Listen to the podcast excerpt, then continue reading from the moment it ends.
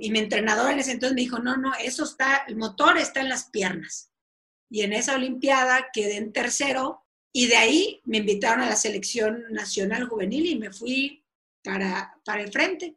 La siguiente Olimpiada, que fue también una experiencia que me marcó mucho, días antes fallece mi hermano, un miércoles y la Olimpiada era domingo.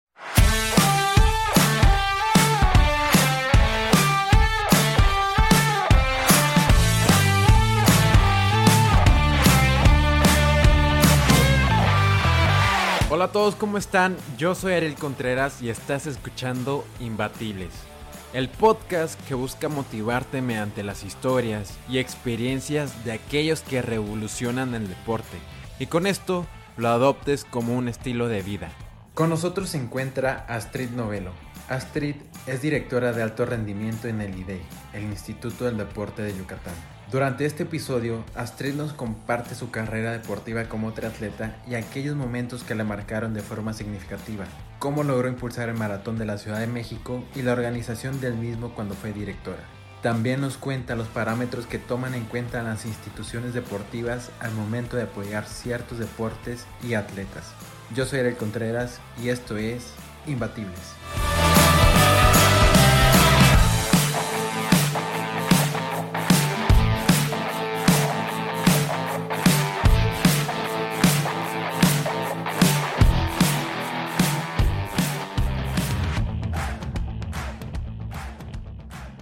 Astrid Novelo, bienvenida a Imbatibles. La verdad estoy muy emocionado porque eh, estaba investigando ahí y veo que vives con mucha pasión el, el deporte y también que eres la primer funcionaria pública involucrada en el deporte en Imbatibles. Así que eh, estoy muy feliz, muy emocionado. ¿Cómo estás? Bien, muy bien. Gracias, gracias por la invitación y por este espacio para platicar mi experiencia y compartirla. Gracias, Astrid. Primero que nada, la pregunta obligada, ¿cómo te encuentras con el deporte? ¿Cómo encuentras con la natación y qué te hizo enamorarte de, la natación? Mira, yo desde pequeña eh, era una, atleta, una persona muy inquieta. Entonces mi mamá, pues básicamente no sabía qué hacer conmigo, en pocas palabras. Eh, soy la tercera de cuatro hermanos y, bueno, cinco, uno de, uno de ellos falleció, el quinto y pues mi mamá no sabía qué hacer conmigo. Entonces el doctor le mandó eh, pues que me diera algún medicamento para tranquilizarme. Mi mamá dijo, no, deporte. Y pues a, temprana edad conocí la natación eh, y esto me, me enamoró y me enseñó la disciplina y pues ahí me quedé, ahí me quedé. Esto fue, empecé a nadar, aprendí a nadar a los dos años y empecé a competir a los seis años. ¿Y cómo, ¿Cómo sentías eso? O sea, me imagino que te marcó ahí algo tu mamá de, de ella llevarte y también de llevarte a los entrenamientos, llevarte a las competencias. ¿Por, por, qué, ¿Por qué te enamoraste de la natación? O sea, ¿qué te hacía sentir? Mira, de hecho, en ese entonces yo tomaba natación por, por mi mamá, por, por deporte, y mi papá el ballet. Yo soy la única mujer en mi familia. Y debuté, como se dice en el ballet, un día y literal en un teatro, mi papá me llevó un ramo grandísimo de flores y cuando bajé del escenario, agarré el ramo y le dije, muchas gracias, no vuelvo a ponerme un tutú nunca, yo quiero ser nadadora. y no le quedó de otra a mi, a mi papá que, y a mis papás de apoyarme. No vengo de una familia de herencia deportiva como podría ser otras familias, fue plenamente que me lo inculcó mi mamá, mis papás, sobre todo a mi mamá, es la verdad es que yo admiro y siempre agradezco eso, pues levantarte temprano, eh, ella me enseñó la disciplina de si yo tenía una fiesta o un entrenamiento, primero tenía que ir a mi entrenamiento y después podría ir a la fiesta. Y pues eso hasta ahora la verdad es que soy muy disciplinada y es una forma de, de vida. Yo siempre digo que si no hubiese hecho deporte a temprana edad ya a ese nivel, yo creo que sería viciosa en alguna otra cosa que no fuera bueno para la salud como lo es el deporte. Sí, más que nada, por, como mencionabas que eras una niña muy, muy hiperactiva, que tenías mucha energía. Así es, así es. ¿Tus hermanos hacían deporte o solamente tú eras la única la que llevaba la natación? No, todos hicimos deporte, seguimos haciendo deporte. Este, yo era la más eh, competitiva, por así decirlo pero los cuatro hermanos hicimos natación el anterior a mí fue el que compitió un poco más, pero yo siempre fui la que fui muy competitiva y muy aferrada a, lo que quería. Sí, a seguir ahí. Así es. Astrid, mencionas en un post que a muy temprana edad tuviste algunas experiencias que, te marcaron. ¿Cuáles fueron y qué te hicieron comprender o, dieron ese giro de 180 grados en tu vida? Pues tuve muchas experiencias, la verdad, como, como todo ser humano, yo siempre, yo siempre digo eso. Eh, una de esas fue, como comentaba al principio, nosotros éramos cinco hermanos, el quinto falleció y también eso en alguna, me acuerdo muy bien de esa anécdota, en ese entonces y hasta la fecha la Olimpiada Nacional ha sido el evento que más trasciende cuando eres un atleta juvenil. Yo no clasifiqué a una Olimpiada juvenil en natación, así fue como caí en el triatlón y me invita el presidente de la Asociación de Triatlón a hacer eh, el selectivo regional para la Olimpiada y dije, bueno, ¿y qué es eso del triatlón? Y me dijo, no, pues en ese entonces el triatlón solo había en mi categoría, que yo tenía 16 años, distancia olímpica. No existía ni el sprint ni el super sprint. O sea, literal, soy una veterana del triatlón, eso que te digo fue en el 97. Y hice el olímpico, literal, siempre cuento que llegué, no tenía yo bici de, de ruta ni sabía nada de bicis. Y mi mamá me dice, bueno, pues, pues yo creo que hay que comprarte una bici de esas de ruta para que compitas. Y yo, me dice, vi que en el Monte de Piedad hay remate, vamos a comprar una bici. Ah, pues vamos, ¿no? Y fui y literal, pues no sabía nada de bicis, ya había una Venoto azul, siempre digo que la debía haber guardado, una Venoto azul hermosa que tenía para quitar las llantas y frenos ocultos y dije, no, esta bici es una maravilla y me costó 225 pesos. Y llegué a la Olimpiada con mi bici Venoto y cuando empiezan a aparecer todas las, las, triatletas con sus Trek y sus Giant, y yo ni sabía qué era eso, ¿no? Sí me, sí me saqué de onda. Este, y mi entrenador en ese entonces me dijo, no, no, eso está, el motor está en las piernas. Y en esa Olimpiada quedé en tercero y de ahí me invitaron a la selección nacional juvenil y me fui para, para el frente. La siguiente Olimpiada, que fue también una experiencia que me marcó mucho, días antes fallece mi hermano un miércoles y la Olimpiada era domingo. La Olimpiada era en Monterrey justamente y nos mandaban en camión de Mérida a Monterrey. Y yo ya no quería ir, evidentemente. Mi mamá me dijo, no, tú entrenaste, te vas. Y... Wow, ¿en serio? Sí, sí. Y, la, y yo estaba en la prepa, en segundo de prepa en ese entonces, y la Universidad Anáhuac de aquí de Yucatán, me acuerdo que me habló el, el coordinador de deportes y me dijo, oye, supimos que falleció tu hermano y queremos darte el vuelo para que no te vayas en camión con toda, con toda, dada tu condición ahorita, ¿no? Y la verdad es que, obvio, posteriormente estudié la náhuatl, gracias a, eso. Llegué a su Olimpiada y yo había prometido una medalla y quedé en cuarto. Fue complicado. ¿Por qué? Que, bueno, pasa, pasa lo de tu hermano, la verdad me sorprende mucho que tu mamá te, te haya dicho que fueras pero tú cómo, ¿qué sentías? La verdad es una experiencia que, que, no he vivido. ¿Qué sentías? Y más que nada porque no lograste lo que, lo que buscabas, que era el objetivo de, de, ganar una medalla. Pues en mi, en mi edad, en mi adolescencia, yo sentía que si ganaba esa medalla, y pues a mi, a mi familia le iba, le iba a caer bien, o no sé, se iban a sentir mejor, ¿no? Me, me hizo muy fuerte. Después de eso, yo dejé el triatlón un par de meses eh, decidí retirarme, que, que, no quería más hacer triatlón. Y el entrenador de la selección juvenil eh, femenil, Carlos Cruz se llama, todavía es entrenador en Ciudad de México, vino a Mérida un día a un evento que hubo un triatlón a platicar conmigo y me convenció. Y eso me fortaleció mucho mentalmente. Eh, me di cuenta. ¿Por qué? Porque con ese dolor que tuve en ese momento me di cuenta que nada es imposible que si uno se propone las cosas, las logra con disciplina y compromiso. No hay de otra. A veces he, conocido muchísimas personas con talento, pero ahí se quedan porque no tienen un compromiso y una disciplina para lograr sus, sus metas que llegan tarde o temprano. ¿eh? Eso te lo puedo afirmar. Después de esa Olimpiada, el siguiente año regresé y gané la medalla de oro por muchos minutos al segundo lugar y, aprendí que, que, se puede. Mencionaste algo muy interesante que, que decías que tarde o temprano, porque puede, puedes tener el talento, ya te comprometes con tus cosas, pero te falta eh, la paciencia, que también es algo muy importante, porque pueden pasar años y años y años y no se te da y capaz y, renuncias y la siguiente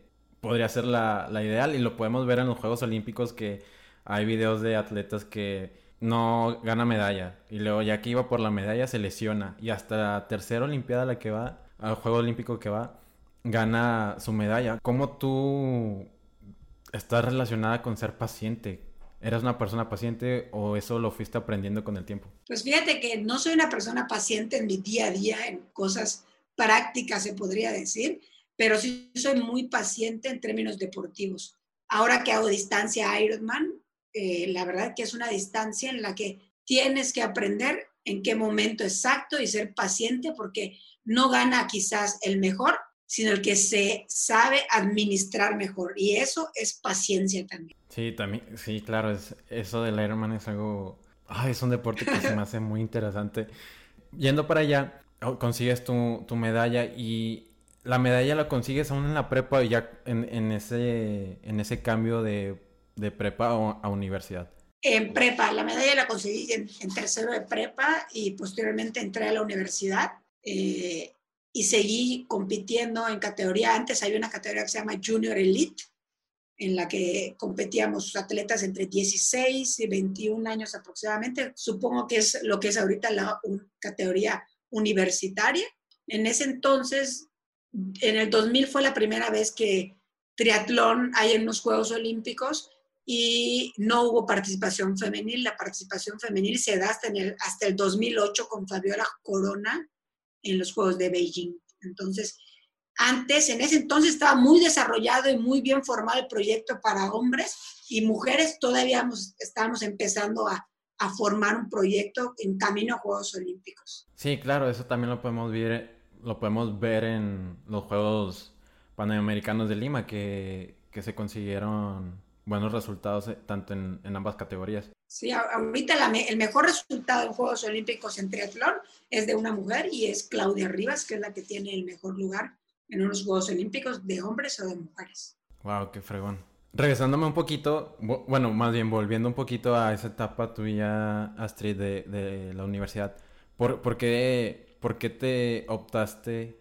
por la carrera de, de psicología? Pues mira, como comentaba, yo tenía cierto compromiso, por así decirlo, con la Universidad Anáhuac. Yo quería estudiar medicina en un principio, pero me dieron la beca al 100%. La universidad tenía medicina, pero siempre me quedó claro que yo quería alguna carrera que se relacionara al final del día con el deporte, porque no quería dejar el deporte. Y medicina es una carrera muy demandante en la que no aseguraba yo que iba a seguir con el nivel de entrenamientos que tenía entonces decidí estudiar psicología y posteriormente me fui a México, al Comité Olímpico, a estudiar una maestría en psicología de la actividad física y del deporte. Y se cumplió lo que, bueno, es que también en medicina, como decía, eh, se puede haber una relación, pero es, un, es muy demandante, como, como lo acabas de decir.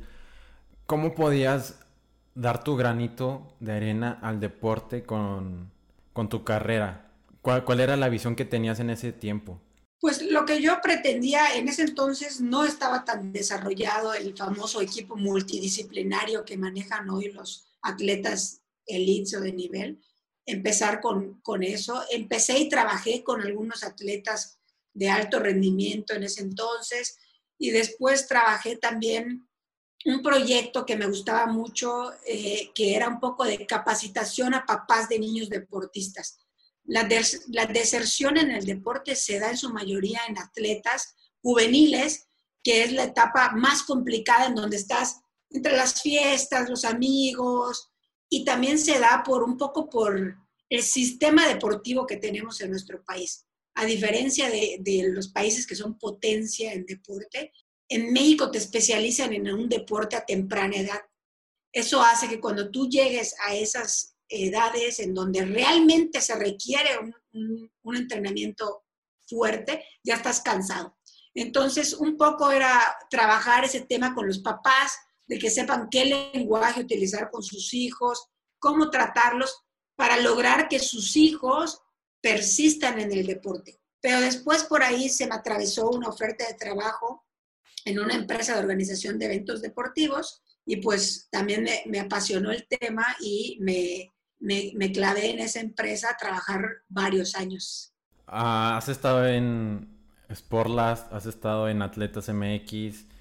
¿Por qué decidiste irte a otras áreas del deporte como organización de eventos, sport marketing y no seguir, seguir fiel a la psicología? ¿Eran por los tiempos en los que en los que te tocó que igual la psicología aquí, el equipo multidisciplinario no se vivía en México a tal grado con, con la, a comparación con otros países? Sí, la verdad es que era un poco por, por, el tiempo y por el dinero también. En ese momento no era muy remunerado. Hasta la fecha tengo muchos compañeros psicólogos del deporte que todavía batallan en, en ese sentido porque los que en realidad hacen una inversión fuerte en estos equipos multidisciplinarios son los equipos de fútbol los equipos profesionales, fútbol, béisbol, y pues hay pocas oportunidades porque la gente común y corriente no están acostumbrados, de hecho, antes no estaban acostumbrados ni pagar un entrenador.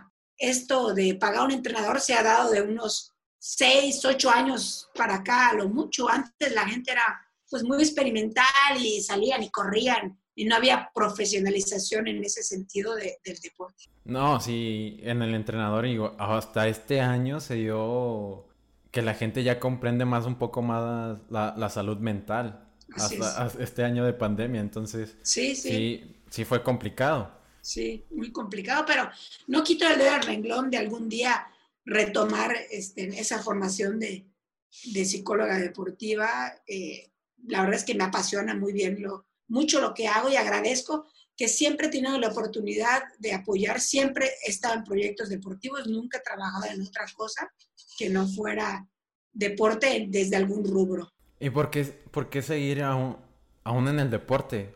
Como mencionábamos, pues México se le conoce porque pues a lo mejor no nos apoya mucho el deporte, solamente pensamos en el fútbol. ¿por qué irte más al deporte y no a lo mejor psicología clínica? Uh, pues, sí. Por, pues por la pasión que tengo por el deporte, la verdad es que no siempre, o sea, es, literal es, mi forma de vida el deporte. Yo estuve en Australia viviendo dos años, trabajaba en una, en una alberca y me encantó la forma de vida, es un país con deporte, es parte de su cultura y quise regresar a México porque creo que México ahorita lleva unos años creciendo mucho en términos deportivos, todavía nos falta un camino por recorrer, pero sí he visto un cambio y una profesionalización y una activación de la gente, sobre todo en edades adultas, en edades... Eh, antes la gente llegaba a edades adultas y ya no practicaba ningún deporte. Sí, totalmente. Ahora, hablando que trabajar en el deporte es una pasión, muchas personas me han dicho, oye, te veo entrenando, no sé, de 4 a 7, 8. ¿En qué trabajas para entrenar a esas horas? O alguien que, quiera, que, se quiera adentrar a la industria del deporte, pues esta industria te requiere una, un compromiso incluso hasta de 24/7. ¿Por, qué sí le recomendarías a alguien a trabajar en la industria del deporte? Pues mira, la verdad es que es una industria muy noble en, ese sentido. Claro, depende, yo estoy en este momento en la parte gubernamental, he estado en la parte privada también, pero sin duda es, es una industria muy noble. Yo siempre digo que cultura, deporte y música son pues las, los tres pilares del ser humano, ¿no? Las tres pasiones que podría o debería tener un ser humano y qué mejor que trabajar en la que sea tu pasión, que en mi caso es el deporte. Entonces, pues hay momentos, días buenos, días malos, pero en su mayoría son días, son días buenos porque están relacionados siempre con lo que me gusta. Sí, claro. ¿Y qué cualidades, por ejemplo, un joven que se quiera adentrar a, esto, quiere, no sé, estudiar cultura física y deportes o u organización deportiva, qué cualidades debería de tener esa persona si quiere desarrollarse, ya sea en la parte en el sector privado o en el sector público? Pues yo creo que las mismas cualidades que necesitarías para cualquier otro, otro trabajo, sin duda que te guste el deporte, que lo ames, eso es importante, que te quede claro hacia dónde va tu camino. El deporte en muchas áreas, eh, pues está, como hemos dicho, la privada, organización de eventos, está la profesional, está la, la, pues la, la función pública como, como en este momento es mi caso, pero siempre la pasión y el compromiso como, como en todo y la profesionalización. La verdad es que también se ha dado mucho en el deporte que la gente sin prepararse o sin estudiar, eh, solo por tener un currículum deportivo, quiere estar en el deporte y viceversa. No es, no es, una, no es una llave de éxito que por haber sido buen atleta seas buen entrenador, ni porque seas, eh, que hayas estudiado mucho, también prepares gente. Conozco ambos casos, gente que ha sido buen atleta y no sabe ser buen entrenador, y buenos entrenadores que nunca fueron atletas, pero yo siempre lo que les digo, que la gente apenas está entendiendo, no es, porque al final trabajas con un ser humano, hablando de entrenadores, hablando de psicólogos, de nutriólogos, que son los profesionales más enfocados al atleta en manera, hablando de competitividad sobre todo. Sí, claro, totalmente. El deporte también te ha dado muchas experiencias, te ha dado bastantes experiencias, Astrid, de las cuales has podido conocer a, Carl Lewis, Mike Powell, Emil Satopek, Julio César Chávez. ¿Qué te han dejado estas experiencias, el poder convivir con ellos, platicar un poco con ellos? Pues mira, eso es parte también de lo que digo, que está muy padre mi trabajo. Eh, gracias a, a, este trabajo he tenido o he colaborado de alguna u otra forma con atletas como Lance Armstrong, Tiger Woods, eh, me falta Michael Phelps, con él no he dado. De hecho, tengo una colección, no la tengo aquí en, en mi casa, pero tengo una colección de prendas o autógrafos de los mejores atletas. Yo tengo en, es como mis héroes, siempre digo que son mis héroes de, de, carne y hueso, porque detrás de ellos siempre hay una historia, ¿no? Todos tienen una historia, todos tenemos una historia que contar, ya seas un atleta que llegó a Juegos Olímpicos o logró su objetivo o no. Siempre atrás de un atleta de cualquier nivel hay una gran historia. Claro que me ha marcado a estos atletas que, que pues lograron sus metas, sus sueños olímpicos. Los, los Juegos Olímpicos para mí es eh, como Disney, este, y pues fue muy padre y espero seguir conociendo a, a, a estos atletas. De hecho, hay una, hay una historia que, que, compartiste en Instagram que fuiste a Río 2016. Sí. ¿Nos, nos, la ¿No las podrías contar? La verdad, se me hace muy fascinante eso. O sea, sí, la verdad es que. pasar. Tengo, es que también tengo eso, ¿eh? la verdad es que yo creo cuando quieres algo, de verdad el famoso decrétalo y pasa. Siempre, nunca había yo unos Juegos Olímpicos y era mi sueño ir a unos Juegos Olímpicos. Y en el 2016 este, se da la empresa con la que yo trabajaba, me regala un vuelo para ir a, a, Juegos Olímpicos y dije, no, pues voy a Juegos Olímpicos, pero no conseguí boletos para el triatlón porque en el triatlón había nada más 40 lugares porque solo vendían en el área de la transición. Pero yo dije, yo voy a ir a, a ver el, triatlón. Y me paré literal en la entrada, en el acceso del boletaje con un letrero que decía, compro boleto en inglés. Y pasaba por ahí, pues gente que me conocía, porque la verdad es que llevo tantos años que conozco al presidente de la federación, a agentes de medios de comunicación y todos, ah, ¿qué pasó? Yo, pues no, estoy consiguiendo un boleto, ahí si saben de alguien que me lo vendan. Sí, sí, sí. Éramos tres, éramos un japonés, que es mi amigo en Instagram, eh, un brasileño y yo. Y se acerca una... Que estaban buscando boleto. Que estábamos buscando boleto. Y se acerca una suiza y nos dice, pues yo tengo un boleto para vender. Y el brasileño, brasileño y yo dijimos, no, pues el amigo de Japón viene de más lejos, pues véndaselo a él, ¿no? Bueno, pues sí, véndaselo. Y entra el, el, el japonés. Y yo iba caminando con mi letrero ahí, se me acerca otro suizo y me dice, ¿estás vendiendo boletos? Y yo, no, le digo, estoy comprando un boleto. Le digo, quiero entrar a ver. Me dice, ven, ven, yo tengo un boleto, te lo regalo. Y yo, ¿de veras? Sí, sí, me dice, vente. Y entra, iban como, iba como con cuatro o cinco personas y entramos y veo que va como un área especial y me dice, bueno, él es el papá de Nicole Spirit, ella es su mamá y yo soy su esposo. Y yo, ¿de veras? Y me dice, sí, te regalo el boleto. Y hasta se acercó Nicole a, a, a saludar y yo así, bueno, es, en esa vez quedó en plata, le ganaron en el sprint. Y para, ter, y para no terminar la historia, pues ya estaba todo lleno porque entré tarde. Y en primera fila así de la grada estaban los papás de Irving Pérez, que también conozco a Irving desde que era un morrito.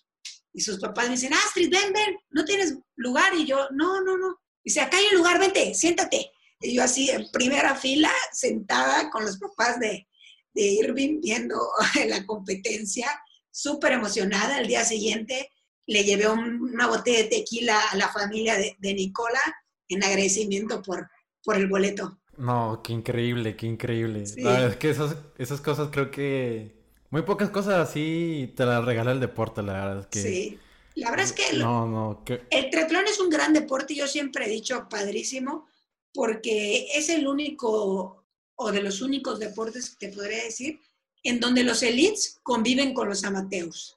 Entonces, eso hace, la verdad es que tú vas a un mundial y ves a Gómez Noya, ves a, a los hermanos Brownlee ahí, vas a la fiesta de premiación y los ves ahí contigo echándose su, su cheva junto a ti sin ninguna, a diferencia de otros deportes. Eso también es lo que a mí siempre me gustó del triatlón, a diferencia de otros en donde te ven así de, de reojo. En el triatlón no, la verdad es que, digo, siempre hay su competitividad, pero en general yo siento que hay mucho compañerismo entre, entre los que participamos, porque también como son rutas diferentes, no siempre gana el mismo.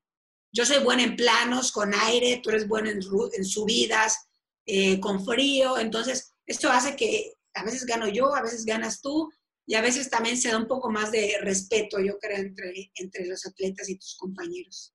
Sí, también hay unos que son mejores en natación, otros en, en, carrera, ciclismo. Y eso, eso también, la comunidad del triatlón que me he relacionado con ella hace como un año y medio, se me hace una comunidad de, eh, muy fiel. O sea, todos son tus amigos, todos se conocen, van a rodar juntos, van a entrenar juntos. Y, y, en comparación de otros deportes, la verdad es que eso no sucede. Entonces es, eh, es un... Es de los pocos deportes que me ha tocado vivir que se vive de esa forma. Sí, la verdad es que me encanta el, triatlón. Astrid, ahora un poquito eh, hablando de la parte de, carrera, porque también haces maratón. Uh, has ido a, a tres de los major, ibas a ir a dos, pero la pandemia no te, no te permitió a dos más, perdón. ¿Cómo se vive estar dentro de los mejores maratones del mundo? Pues bien, cuatro majors he corrido. He corrido Tokio, Londres, Chicago y Berlín. También siempre digo, digo que tengo una suerte.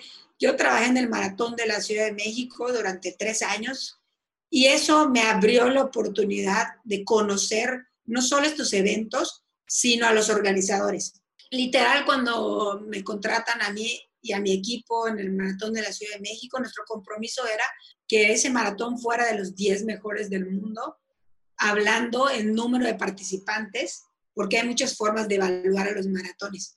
El caso es que literal agarramos en Google y buscamos director del maratón de Berlín y le marcamos director del maratón de Londres y les hablamos así, oye, soy fulano de tal, fíjate que trabajo en el Maratón de México y quería que me cuentes cómo le haces para que tu maratón...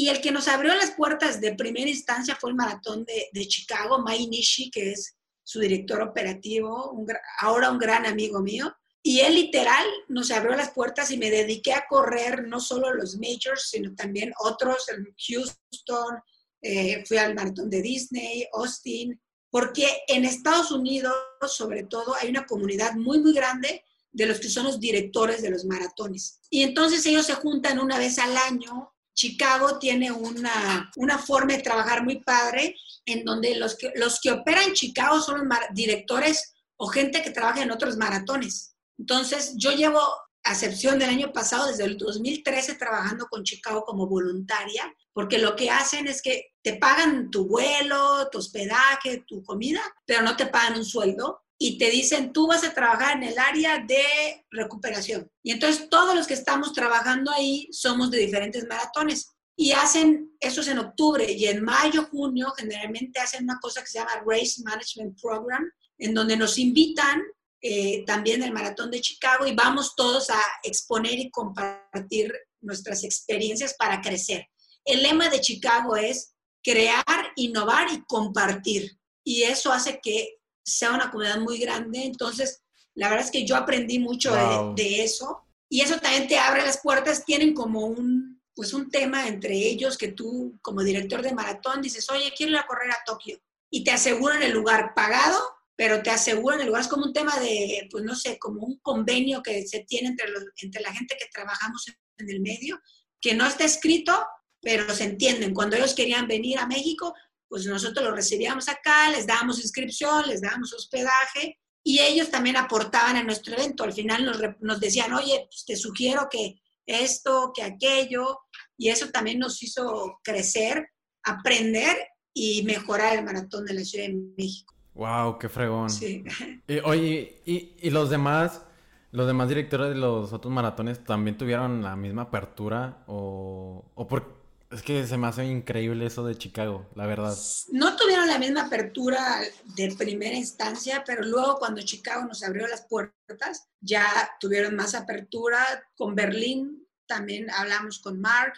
Eh, evidentemente los maratones más grandes como Londres siempre son los más complicados, pero siempre hay ese, esa apertura y ese, ese respeto. Sobre todo los maratones de Estados Unidos lo tienen muy bien trabajado Nueva York, Boston, Chicago, y todos ellos tienen un programa, te digo, cuando es el maratón, en donde te muestran, aparte de que colaboras con ellos como voluntario, te muestran ellos toda la parte operativa del evento de cómo se hace. No, pues aquí están las áreas, o sea, cada paso y cada punto, y muchas de esas cosas las implementamos al maratón de la Ciudad de México. A, eso venía mi, pregunta. ¿Qué, ¿Qué, cosas te llamaron la atención y qué implementaste para el Maratón de la Ciudad de México?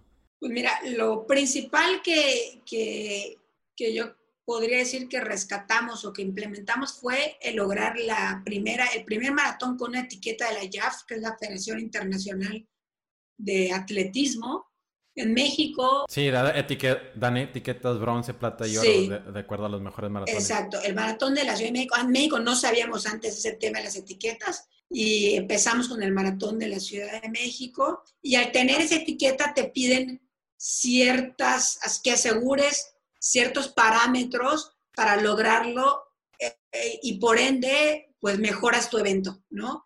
pues te piden que tengas abastecimiento cada cierto punto, servicios médicos, que tengas atletas de determinado nivel, porque al final el nivel del atleta te da cobertura en medios a nivel internacional. Claro, mientras más alto es el nivel del atleta, es más costoso su participación en, en tu evento. Vaya, wow, qué interesante. También, no sé si esté relacionado Creo que una de que cierran completamente las calles, ¿no? Sí. Para que pueda hacer la ruta sin problema. Sí, que cierren también las calles, este, porque antes hay muchos maratones que no los, no los cerraban, convivían con, con vehículos, eh, pero sí, principalmente eso está enfocado a eso y a los atletas elite. Los atletas elite también la JAF les da una etiqueta también de oro, plata y bronce, según la marca que hayan tenido eh, creo que 12 meses hacia atrás. Entonces, si tú corriste, por decirte algo, un 2.9 en un maratón, entonces eres un atleta plata. Y si yo te quiero contra, si yo quiero que mi evento sea plata,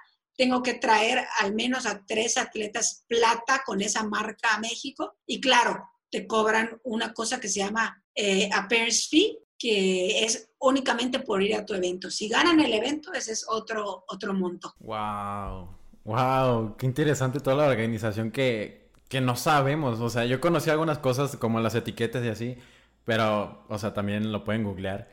Pero todo eso, wow, qué impresionante. Estoy anonadado con todo lo que lleva un evento de ese tamaño. Sí, es un mundo. La verdad es que la gente, pues cuando empezó empezamos a, a, meterle al maratón de la Ciudad de México, la gente, pues costaba creo que 50 pesos cuando nosotros lo agarramos y luego evidentemente empezó a subir el costo, que seguía siendo un costo accesible para el evento que, que era, pero pues siempre la gente, hay gente contenta, hay gente no, y llegaban siempre a, a, platicar conmigo y a decirme, oye, pues es que las calles son, el famoso, las calles son libres y yo puedo correr.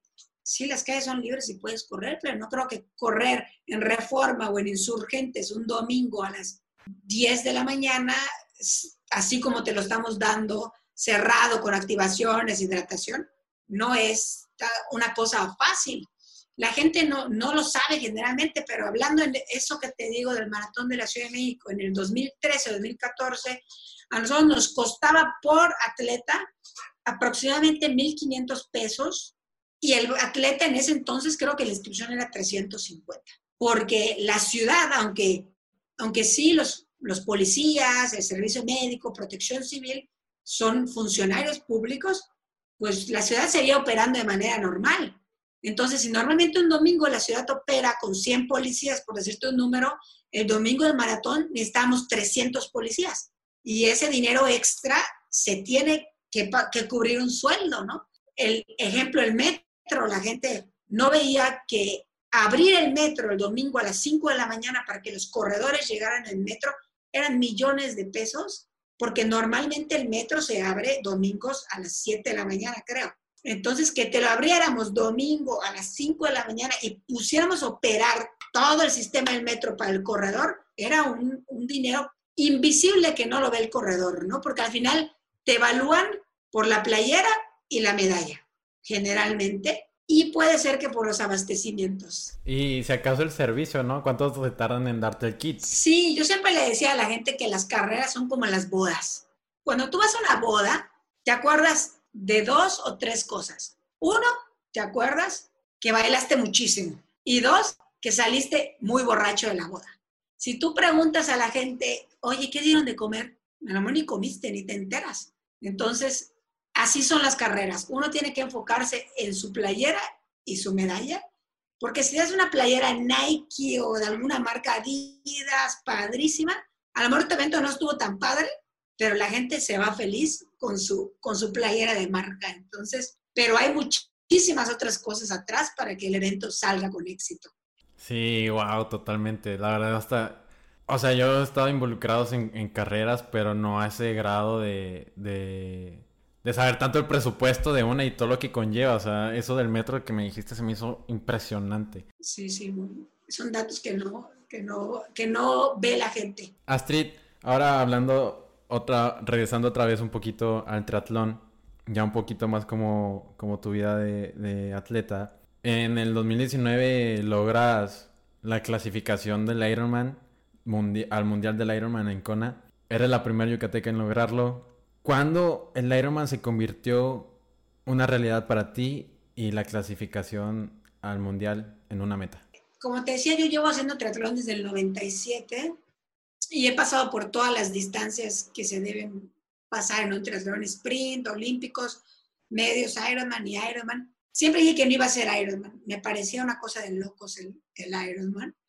Eh, y luego dije, bueno, a mis 35 años, o voy a hacer un Ironman o cuando tenga mi primer hijo, lo que suceda primero. Entonces, no tengo hijos y lo primero que sucedió fue cumplir 35 años. Y dije, me voy a regalar un Ironman para hacer algo diferente.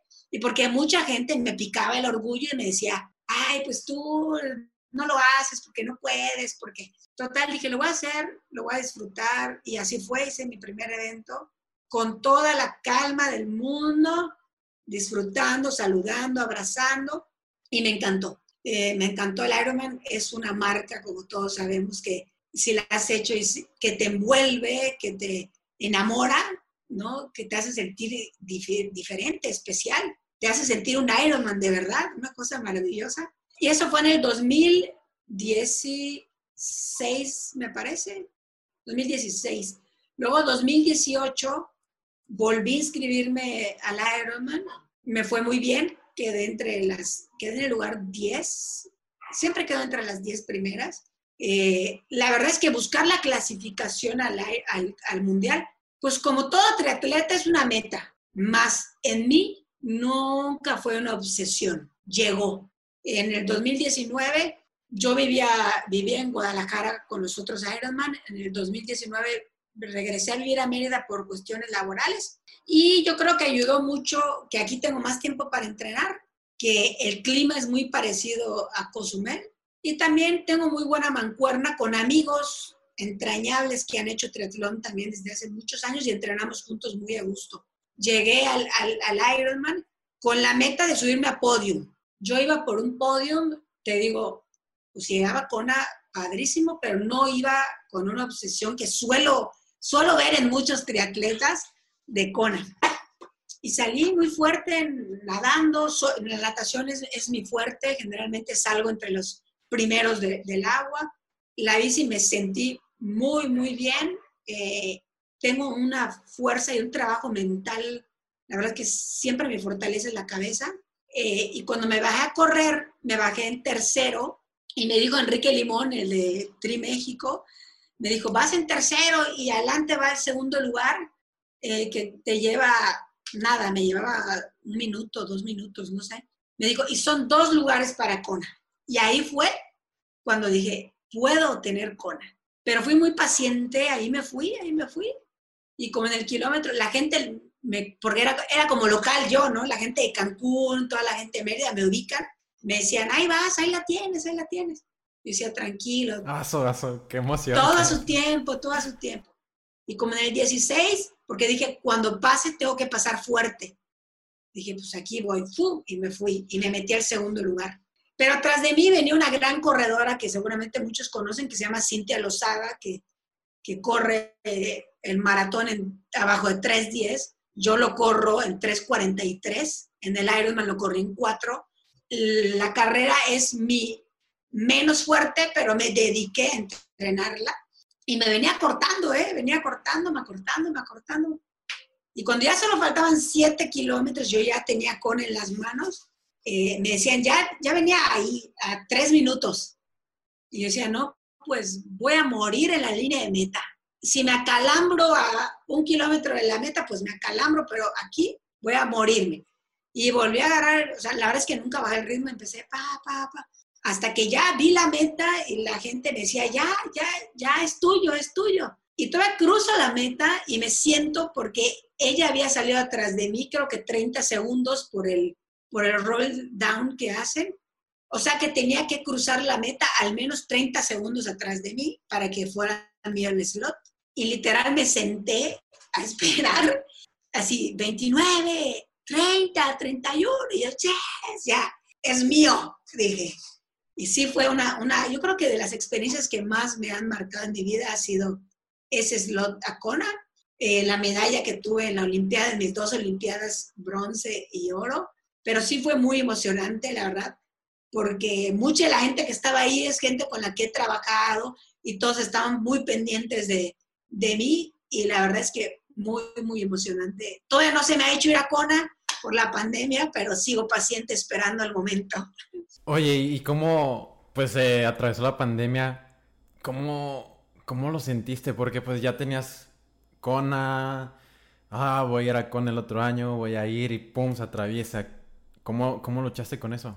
Pues mira, al principio de la pandemia eh, yo me aferré mucho a que sí se iba a hacer Cona, yo ya tenía vuelos, hospedaje, todo. Eh, no paré de entrenar en rodillo, en caminadora, me compré una alberquita así literal, así de dos metros y me amarraba con una liga en el patio de mi casa para no perder la sensibilidad del agua. Eh, finalmente cancelaron Kona y la verdad es que ahorita la gente me pregunta, bueno, ¿y si no se hace Kona este año? Digo, bueno, pues llegará en su momento cuando tenga que, que llegar, ya sé que estoy clasificada. He disfrutado mucho entrenar con la pandemia, he aprendido mucho, ha sido complicado porque siempre he entrenado para un evento y ahora no, entreno para mantenerme pues activo, para mantenerme en forma y, disfruto más. He hecho unas rodadas diferentes de irme a rodar 200 kilómetros a la playa y, me da calor y, y, así me quito la playera y me meto al mar. Afortunadamente acá tenemos esa ventaja y agarro mi bici y sigo rodando. O sea, me he mantenido activa, pero todavía no he entrado a la etapa de intensidad cuando llegue el momento que se confirme cura. ¿Cómo, cómo cambiaste ese chip porque mucha gente pues entrena para el evento y se cancelaron todos y se desmotivaron, dejaron de entrenar. ¿Cómo, cómo tienes ese balance? Yo creo, la verdad, que al final va a sonar viejita, pero es un tema también de experiencia, ¿sabes? De, llevo tantos años, llevo 23 años en este deporte, que ya se, te, se vuelve una forma de vida y y no un tema de, de, de, sí de competencia cuando toca competir, pero de aprender a disfrutar. Yo siempre le digo a la gente, oye, si estás haciendo corajes porque no corriste en una marca o no rodaste, pues el chiste es esto, no somos atletas elites ni, ni nos estamos ganando el pase a Juegos Olímpicos, no, lo hago porque lo disfruto, porque me encanta. Claro que me gusta ganar, me encanta ganar, está padrísimo, pero pues también disfruto mucho agarrar mi bicicleta y irme a, pues, hacerlo, ¿no? Yo creo que, que se ha vuelto también el triatlón y muchos de estos deportes un tema de redes sociales y de egos y, y de que es parte de, sí, pero hay que aprender a disfrutarlo, hay que aprender a hacerlo. Mucha gente, yo entreno gente, muy poca gente, eh, y siempre les digo, se desesperan, muchos llegan y te dicen, oye, quiero hacer un Ironman, y ni siquiera han corrido un 10K o han hecho un sprint. Y les digo, no, espérate, espérate, esto es... Y se desesperan cuando uno les dice que hay que ir paso a paso, creciendo, porque lo que, lo que yo siempre digo, pues yo prefiero tener deporte toda mi vida y no nada más hacer un evento y retirarme, ¿no? Honestamente. Y siempre andamos inventando con mis amigos qué hacemos, ¿eh? O sea, nos ponemos retos nosotros solos, así, y nos divertimos. Eso hemos hecho en esta pandemia. De repente hacemos contrarrelojes así entre amigos y apostamos, a ver, cada quien ponga 50 pesos y el equipo que gana se lleva el premio, ¿no? Y bueno, ahora vamos a apostar un cartón de Cheves, órale, y el que gane se lleva. Y así nos lo hemos pasado, ¿eh? Nos hemos pasado muy bien. Sí, de hecho, o sea, es volver a lo que te llamó al deporte, que era disfrutar y divertirse. Así es. que uno después se cicla tanto con la competencia que ya lo deja de lado. Así es, así es. Y trabajar, me he dedicado a trabajar mucho mi técnica en la carrera y en la bici. Eh, en la natación siempre la, la he trabajado mucho, para mi gusto, muchos triatletas y corredores les da flojera, les da flojera dedicar tiempo a la técnica. Y algo que a mí me funcionó en ese Ironman donde clasifiqué fue hacer un trabajo de técnica y de velocidad. Hice trabajo, velocidad te hablo de cienes, de 200 de distancias cortas. Eso me ayudó mucho para mejorar mi cadencia, porque al final eso se ve reflejado en una economía de carrera, que es de lo que se trata el Ironman. Que es lo que te decía al principio, el Ironman se trata del que llegue más fuerte al final. Puede ser que seas el más fuerte, pero yo he visto cómo los mejores no llegan al final fuertes por no saber administrarse y no saber llevar una economía de carrera. No solamente hablando del deporte, esto se puede llevar a muchas partes, sino cómo saber administrarse para llegar en el momento decisivo de la mejor forma. Así es, así es, aplica para todo. Astrid, ahora pasando ya a unas preguntas a tu trabajo actual, que eres la directora de alto rendimiento del IDEI, que es el Instituto del Deporte de Yucatán quiero hacer énfasis en esto. Pues han cambiado los tiempos, eh, se ha visto más participación de mujeres en el deporte, tanto en parte privada como pública. Actualmente en, en México contamos con ocho directoras del deporte. ¿Cómo la incorporación de la mujer en puestos directivos beneficia al deporte en México? Mira, yo creo que yo agradezco esta oportunidad que me dio en el Instituto del Deporte de Yucatán eh, sin duda, como dices, antes eh, no había muchas mujeres en puestos directivos. Eh, tú ves ahorita equipos profesionales y también no hay muchas entrenadoras. Siempre aplaudimos cuando llega una mujer como entrenadora de algún equipo profesional. Pues todos tenemos características diferentes. No creo que por ser hombre o mujer sea mejor o peor. Sí creo que por ser mujer, la mujer es más sensible a ciertos temas a diferencia de los hombres. Eh, y también eso hace que haya más atletas mujeres, que se sientan más identificadas, que se sientan más empoderadas hasta cierta, hasta cierta forma. Y como te platicaba en un principio, hay muchísimos deportes en los que las mujeres han destacado más que los hombres. Todavía siento que no hay una igualdad al 100% en muchos deportes, sobre todo a nivel profesional, pero pues estamos abriendo camino, estamos aprendiendo a, trabajar en un mundo de hombres. El deporte es un mundo de, hombres, pero pues como dices, cada vez somos, somos más mujeres abriendo las puertas y viendo las cosas diferentes. Al final todos los seres humanos somos diferentes y yo siempre he dicho que la diversidad es lo que nos enriquece. Tú ves una cosa diferente, yo veo otra cosa diferente. Todo está en la comunicación que podamos tener para lograr lo mejor. Entonces, la verdad es que ha sido una gran experiencia, llevo ya dos años en este puesto y ha sido un gran reto también. Sí, claro, me imagino, la verdad es que ah, me emociona. ahorita me tocó estar también ahí, en mi caso, en el Instituto del Deporte de Nuevo León, cuando estaba realizando mi servicio social, y hace años, cuando apenas estaba buscando qué carrera escoger, pues ya escogí Cultura Física del Deporte y pensaba, ah, pues yo quiero ser, no sé, director de la facultad. Y luego, no, ¿por qué no mejor director de, del Instituto del Deporte de Nuevo León? No, ¿por qué no ahora o pensar en, en, el, en la director de la CONADE y pues traerlo mejor para México? Porque se ha venido diciendo que pues en México hay corrupción, eh, pasan, no se apoyan los dos atletas, e incluso eso creo que en mi caso me quitó tanto ese sueño, pero sí sigue la pasión por ayudar a México a tener las mejores condiciones en el deporte. ¿Cómo alguien puede tener o trabajar en un instituto del deporte en, en algún estado o incluso con nadie y ser un agente de cambio? Es, es complicado romper un poco los sistemas. Eh, en México, como te comentaba al principio, el sistema es, es un sistema pues, que llevamos por años trabajando. Antes la gente que llegaba a los institutos del deporte no venían con un perfil de deportes, venían más con un perfil político. En este caso, creo que la gente que somos deportistas o amantes del deporte, hemos logrado ese cambio. Ya la gente que está al frente de estas instituciones sí vienen en su mayoría con perfiles de deportistas y a pesar de que no se ha logrado al ciento ve un camino por hacer porque al final pues hay muchas reglas de operación, temas administrativos complicados que a veces los deportistas merman esos apoyos que, dices a los deportistas. Eh, sin embargo, creo que, que el estar ahí como agente de cambio y tratar de hacer las cosas diferentes y no, y no frustrarte. A veces es un poco frustrante querer hacer algo, pero todo el sistema no te lo permite. Pero pues al tener la pasión por el deporte, pues sigues ahí, sigues ahí tocando, tocando puertas para, para lograrlo. Ahorita con la pandemia es especialmente difícil porque los recortes presupuestales han sido directamente al deporte y más directamente al alto rendimiento, lo cual es entendible, digo yo siempre.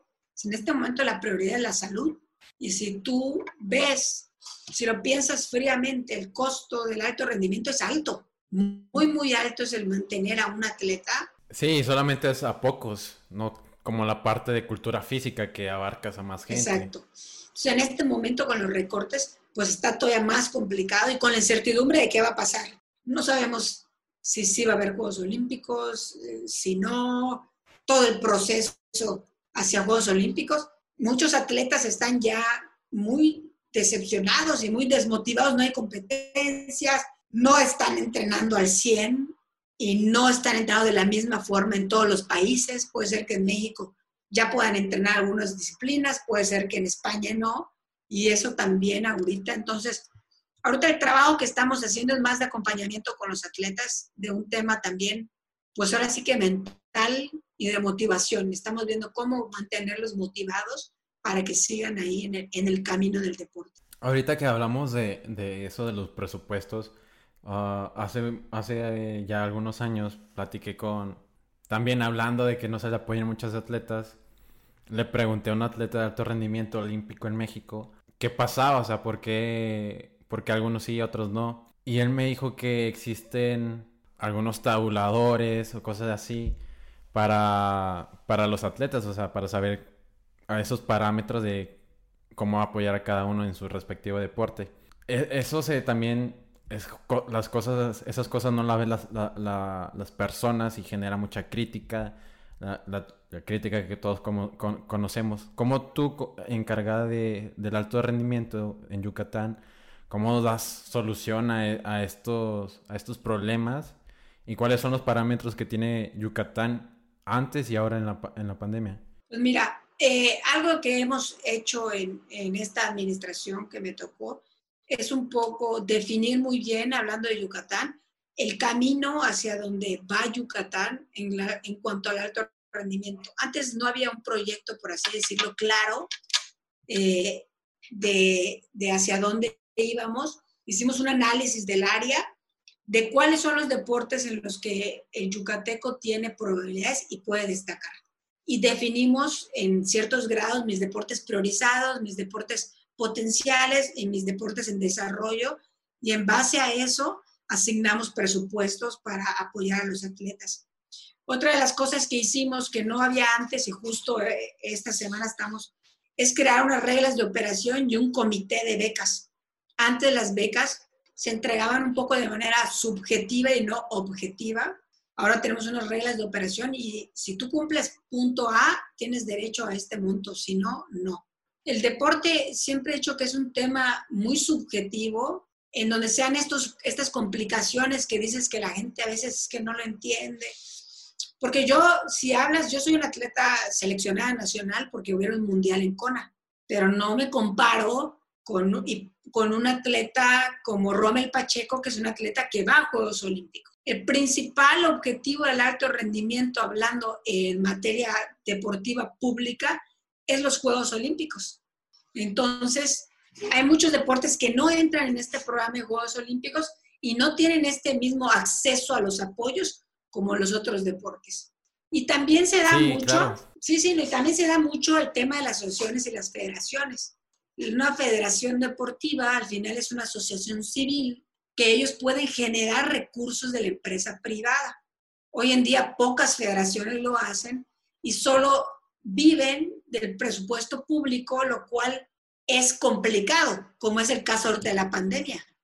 Ahorita el gobierno tiene otras prioridades, entonces si mi federación no recibe dinero público, pues entonces no hay apoyo a los atletas.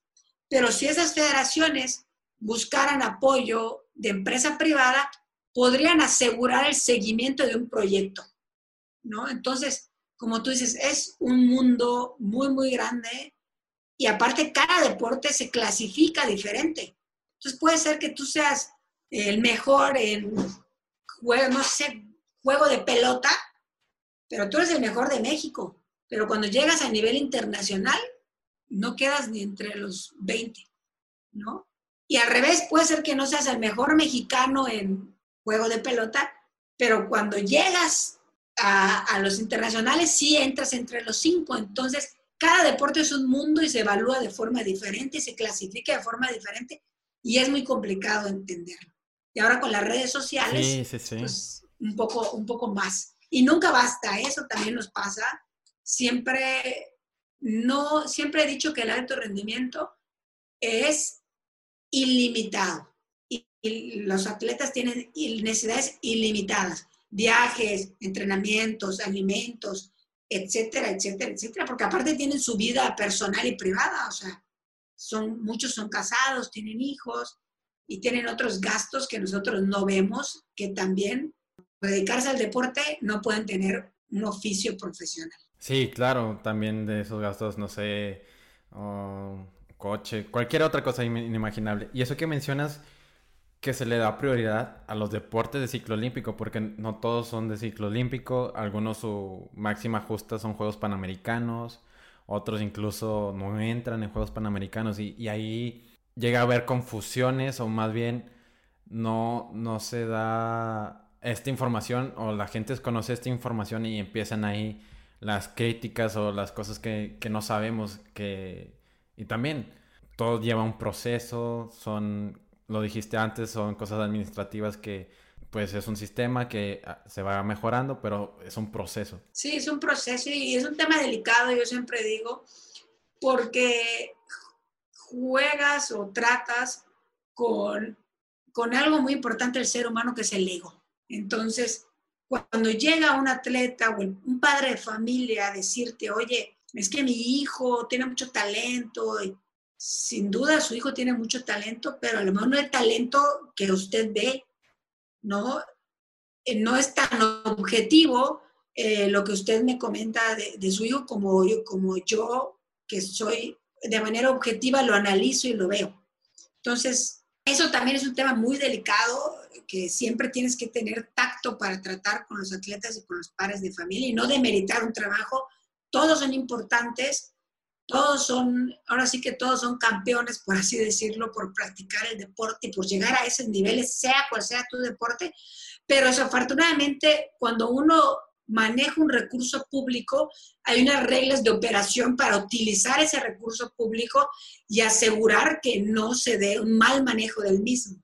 Entonces, eso a veces, como te comentaba, nos limita para asignar ese recurso a algún atleta o algún apoyo para algún evento. Sí, también ahí eso que mencionas, pues los padres entrenadores, que, que hay demasiados casos que no, mi hijo va a ser el mejor futbolista del mundo. Y pues a veces las, las cualidades del joven no da para ciertos niveles o el nivel que se está buscando. Y ahí entran en muchos problemas. Entonces eso también es un buen punto a, aclarar. Y no solamente se ve en un alto rendimiento, sino lo puedes ver en, en el equipo de fútbol de, la, de tu cuadra eh, la, academia de natación. Entonces, no solamente son casos que también se ven en, por decirlo de una manera, en pequeña escala. Astrid, antes de pasar a las preguntas finales, te quiero hacer esta que me llamó mucho la atención. Igual, de la misma forma, en un post pusiste que la vida debería de repetirse. Y hay mucha gente que dice la, vive, la vida se vive una sola vez. ¿Por qué se, se debería de repetir? yo siempre eh, digo que, pues no, al menos repetirse o vivirla al revés. Eh, cuando, cuando naces no tienes experiencia eh, y al final tienes toda la experiencia y quisieras regresar o ya con esa experiencia iniciar otra vez la vida para tomar de amor decisiones que, que, no supiste cómo tomar en ese momento. ¿no? Siempre es a lo que, a lo que me refiero. Y también eh, creo mucho, siempre le digo a la gente, eh, es bien chistoso, por así decirlo, que la gente siempre está pensando en el futuro. Siempre estoy pensando eh, cuando yo tenga, cuando yo sea, cuando, en vez de vivir en, en, el presente, eso me ha enseñado a mí esta pandemia. Yo soy, me gusta planear mucho me enseñado a vivir el presente y a, decir, bueno, pues, ¿no? A veces luego uno trabaja tanto y no tiene tiempo para disfrutarlo.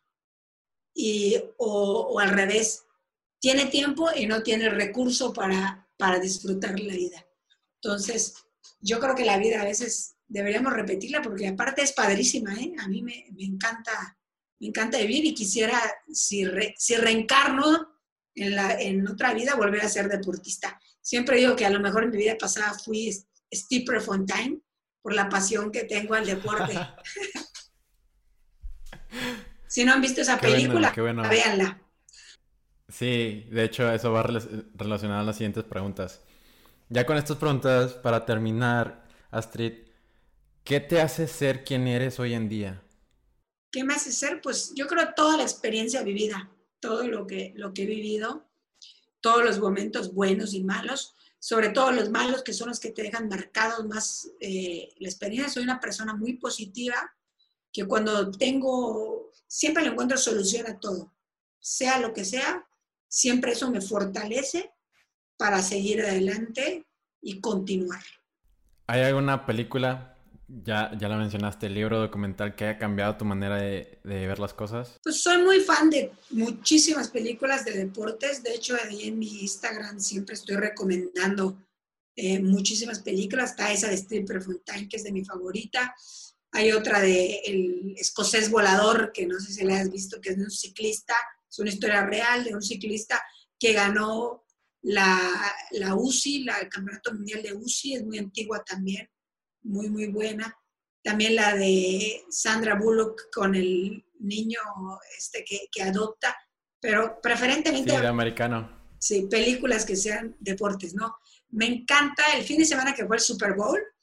Eh, la gente me decía, bueno, ¿y a ti te gusta el americano? Y, a mí me gusta el deporte y la experiencia que genera el deporte. Me encanta ir, he ido a la NFL, a partidos de básquetbol, a finales de fútbol, que no soy fan del, soccer, pero me encanta ver lo que genera el fenómeno del deporte en la gente, ¿no? Cómo se apasionan, se divierten.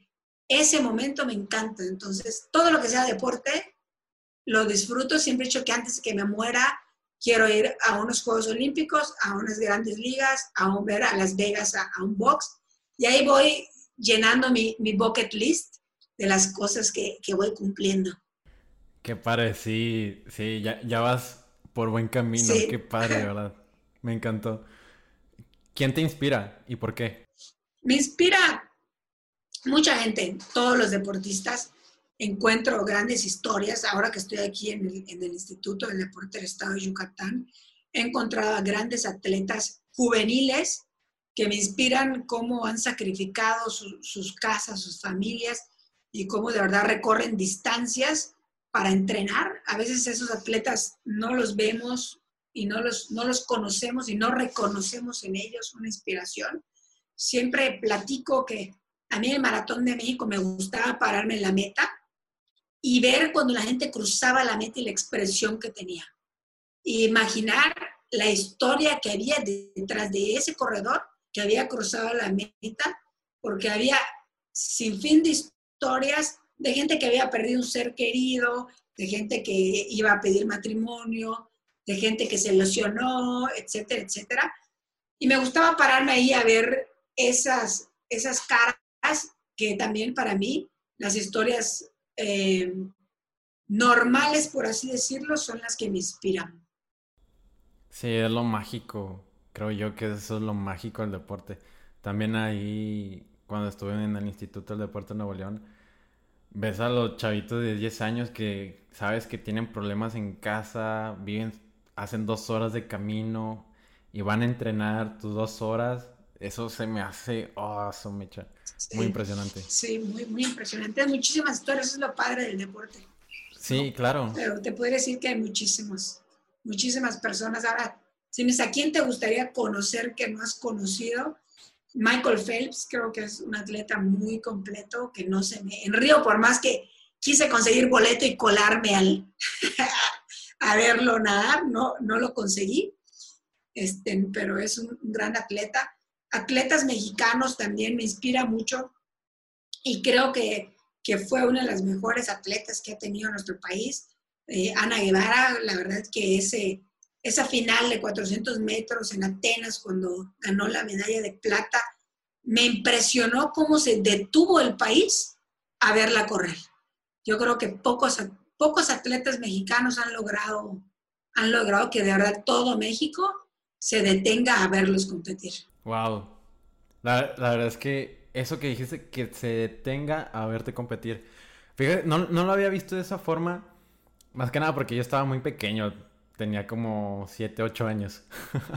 Entonces... No, no me hagas sentir mal. Pasando a la siguiente pregunta, ¿cuál es el mejor consejo que te han dado? El mejor consejo que me ha dado ha sido disfrutar.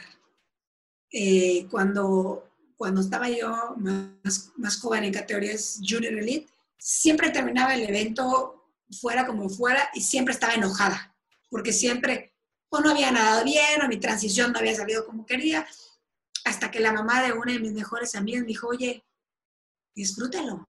Y siempre hay una revancha. Entonces, de ahí, eh, ese, ese fue los consejos, yo creo, que más me, me marcó y me inspiró. Me gusta. Siempre hay una revancha. De hecho, qué curioso, los últimos tres episodios que hemos grabado hablamos un poquito sobre revanchas, remontadas, entonces se me, se me hace muy interesante. Astrid, ¿cómo quieres trascender?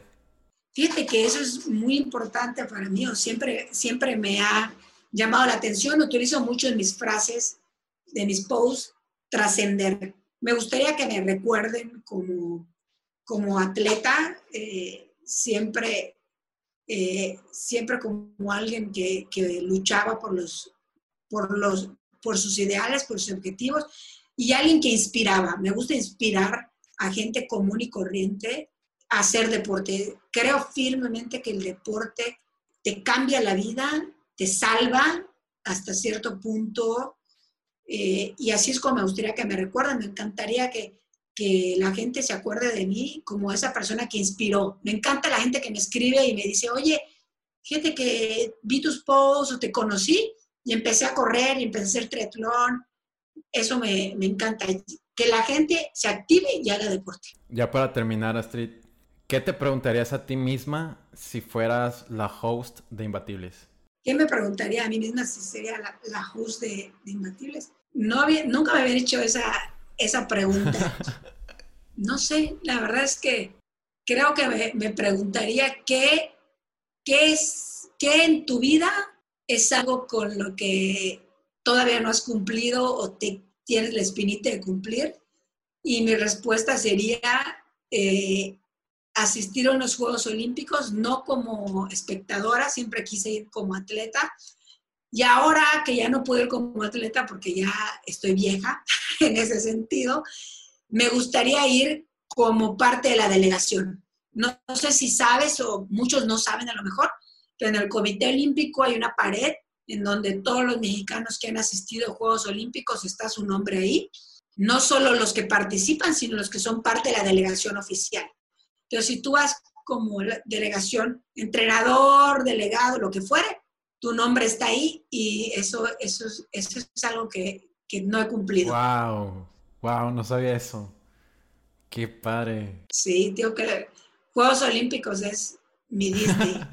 Astrid, hemos, hemos terminado. Muchas, muchas gracias por, por tu experiencia, por, por tu historia. La verdad he disfrutado mucha plática y te deseo lo mejor para este 2021 y lo mejor para Kona. Muchas gracias, estamos pendientes. Gracias por este tiempo, me divertí mucho.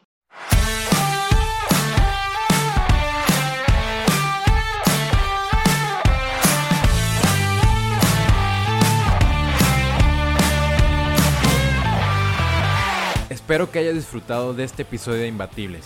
Estamos disponibles en Spotify, Apple Podcast, YouTube y en las principales plataformas para escuchar podcasts. Si te gustan nuestros episodios, agradeceremos mucho que nos dieras una calificación de 5 estrellas, dejes una reseña y sobre todo que les cuentes a tus amigos cómo suscribirse. Yo soy Ariel Contreras y nos vemos el próximo miércoles con otro episodio imbatible.